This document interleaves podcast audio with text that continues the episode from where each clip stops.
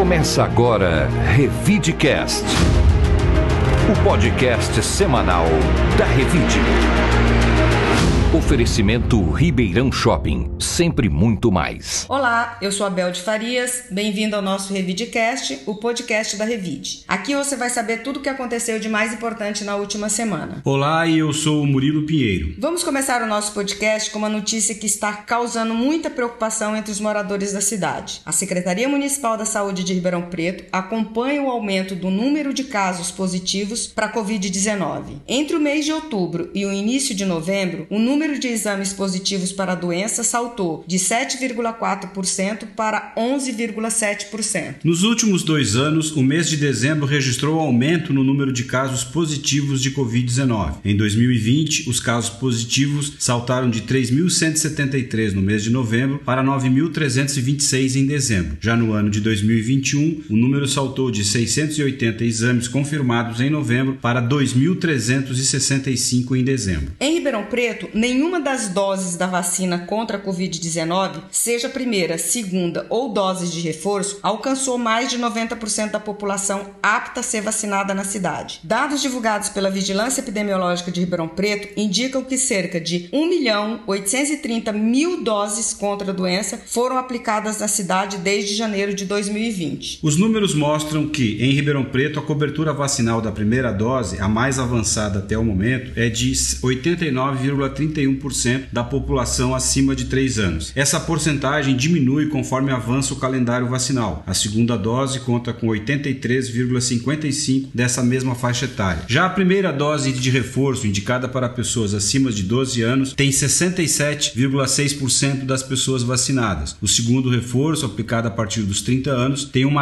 adesão ainda menor, chegando a menos de 50% do público-alvo, com uma porcentagem de 42% de vacinados. Desde o início de 2020, 2020, Ribeirão Preto registrou 161.325 casos confirmados de Covid-19, com 3.431 óbitos em decorrência da infecção pelo vírus. Murilo, temos vacina, mas as pessoas não estão se vacinando. É, esse problema continua recorrente e no, nesse feriadão, nesses últimos dias, é, surgiu meio que uma onda de comentários entre as pessoas, assim, médicos de postos de saúde, pessoas com casos confirmados, de que a gente poderia, infelizmente, né, que é o que tudo que, que ninguém quer, tá tendo um novo surto da doença se espalhando pela cidade, aumentando o número de casos nos, nos postos de saúde e as estatísticas, né, que a gente acabou de mostrar aí, mostrando que de fato, né, tá tendo uma, um avanço da doença novamente. Com esse cenário preocupante, algumas medidas práticas começam a ser adotadas. Desde a quarta-feira, dia 16 de novembro, o uso de máscaras voltou a ser obrigatório em ambientes fechados da Universidade de São Paulo, incluindo salas de aula, auditórios, museus, laboratórios, bibliotecas, locais de atendimento ao público e setores administrativos. Nos ambientes externos, o uso da máscara é recomendado em situações de aglomeração. O esquema vacinal completo contra a Covid-19 continua obrigatório para docentes, servidores técnicos e administrativos e estudantes. A decisão da Comissão Assessora de Saúde da Reitoria foi tomada em função do aumento do número de pessoas com sintomas gripais e diagnósticos positivos de infecção pelo coronavírus entre a comunidade universitária universitária nas últimas semanas. De acordo com o comunicado, recomenda-se a não realização de eventos festivos, confraternização, coffee breaks ou qualquer outro evento similar que estimule os participantes a retirar máscara para ingestão de alimentos e, consequentemente, aumente a possibilidade de transmissão do vírus. Murilo, preocupante essa situação, era tudo que a gente não queria, ter o pesadelo da Covid-19 de volta. É, a, a USP né, já tomou essa providência de exigir a volta das máscaras, algumas outras universidades universidades e instituições já estão fazendo menos, ah, fazendo o mesmo, e já há um rumor de que o prefeito de Ribeirão Preto, Duarte Nogueira, possa nos próximos dias determinar a volta do uso de máscaras em estabelecimentos comerciais, estabelecimentos públicos, ônibus, transporte coletivo e tudo isso mais. Então, assim, é o momento de que as pessoas precisam voltar a se preocupar com a Covid e se proteger novamente.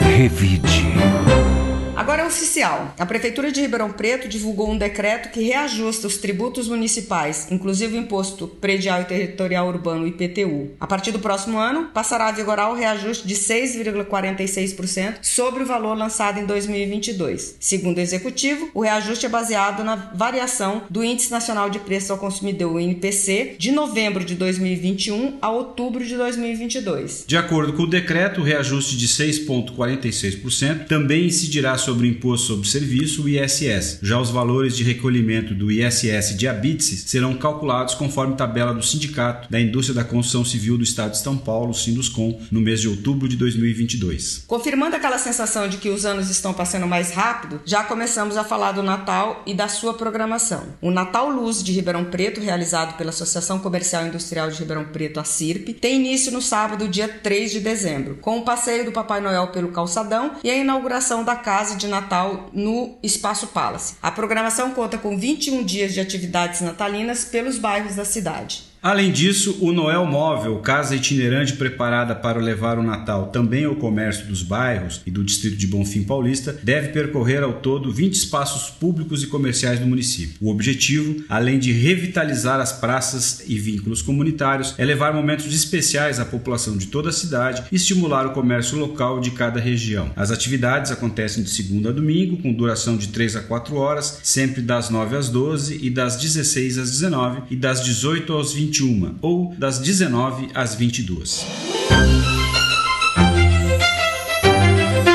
Revide nosso giro de notícias em alta astral, vamos falar de Copa do Mundo, que começa neste domingo, dia 20 do 11, ao meio-dia, com a cerimônia de abertura. Em seguida, à uma da tarde, jogam Catar e Equador. O Brasil estreia na quinta-feira, 24 do 11, às 16 horas, enfrentando a seleção da Sérvia. No grupo do Brasil, o G, ainda tem Suíça e Camarões. A seleção brasileira tem um representante da região, o zagueiro Éder Militão, de Sertãozinho, que joga no Real Madrid. Murilo, qual a sua expectativa para a Copa do Mundo? Ela poderá unir os brasileiros que estiveram tão divididos ultimamente por causa da política? É o que todo mundo está esperando, né? Depois de um ano extremamente tenso, é, a Copa do Mundo pode fazer com que o noticiário político esfrie um pouco, né? E as pessoas voltem às suas atenções, né? E possam é, se reconciliar e confraternizar novamente, né? Tendo em vista de que a seleção brasileira, a Copa do Mundo, é realmente um grande evento que mobiliza todo mundo. É, esse, esse ano começou um pouco tarde, em função função do, do calendário ser diferente após a eleição, no final do ano, mas a partir de agora, até o final do mês de dezembro, a gente vai viver aí os dias de Copa do Mundo que costumam ser muito animados para a população brasileira. Agora tem um problema, né? Nós vamos ter a camisa amarela, verde e azul.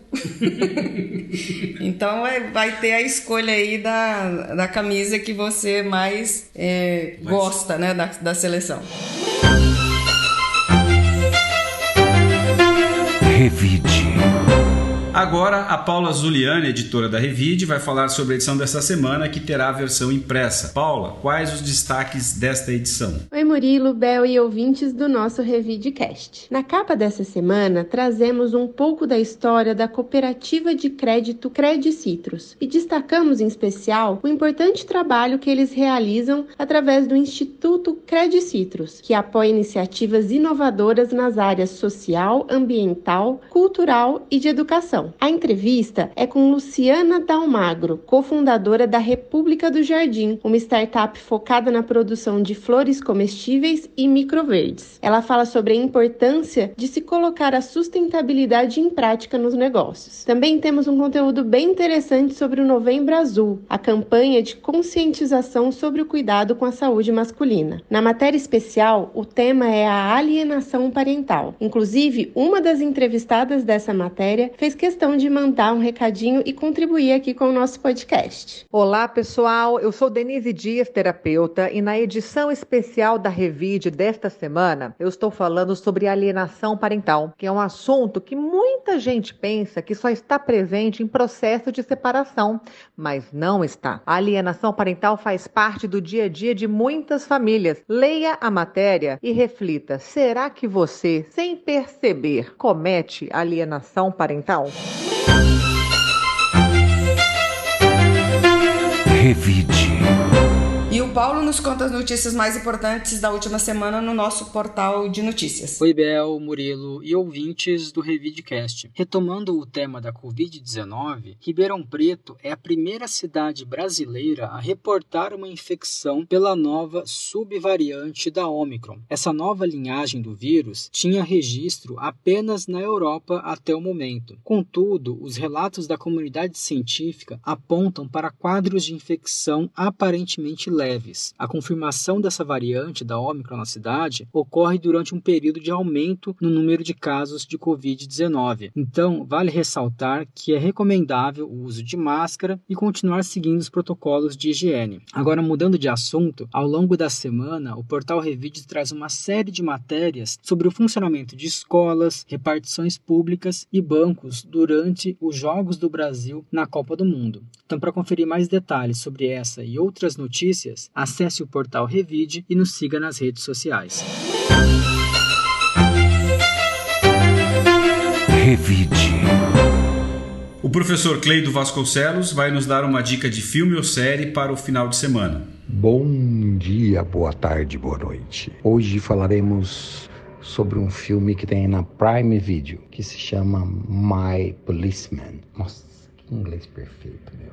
Eu não sei, acho que não tem nome meu policial, acho que não chama nada em português não, mas chama My Policeman.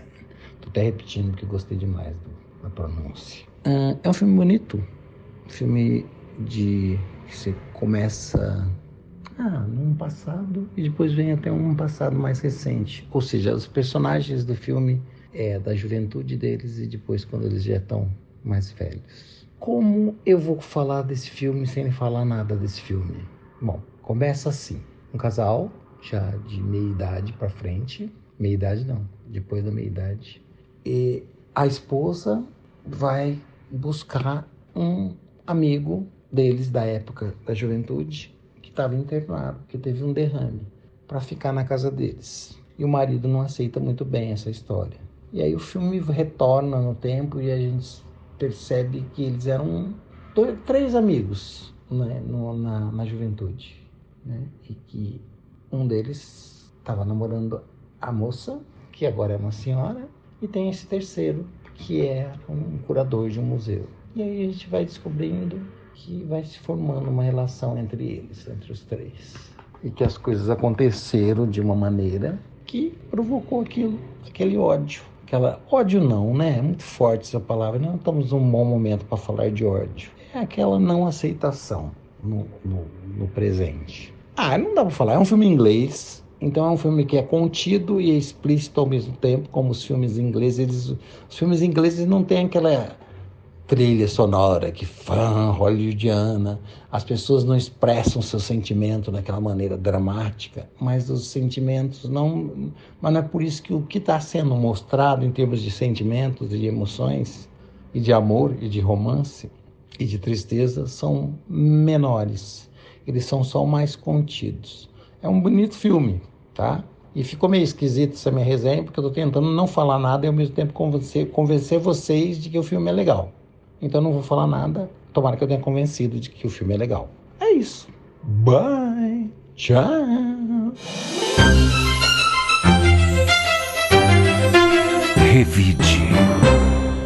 Ficamos por aqui. Quero agradecer aos ouvintes que nos acompanham toda semana e desejar um excelente fim de semana para todos. Um bom fim de semana para todos e obrigado por nos acompanhar. Até a semana que vem. O Revidcast tem a edição do Rodrigo Leone e está disponível nas plataformas de áudio Spotify, Amazon, YouTube, SoundCloud, Deezer, Apple Podcasts e Google Podcasts. Você ouviu o Revidecast, o podcast semanal da Revide.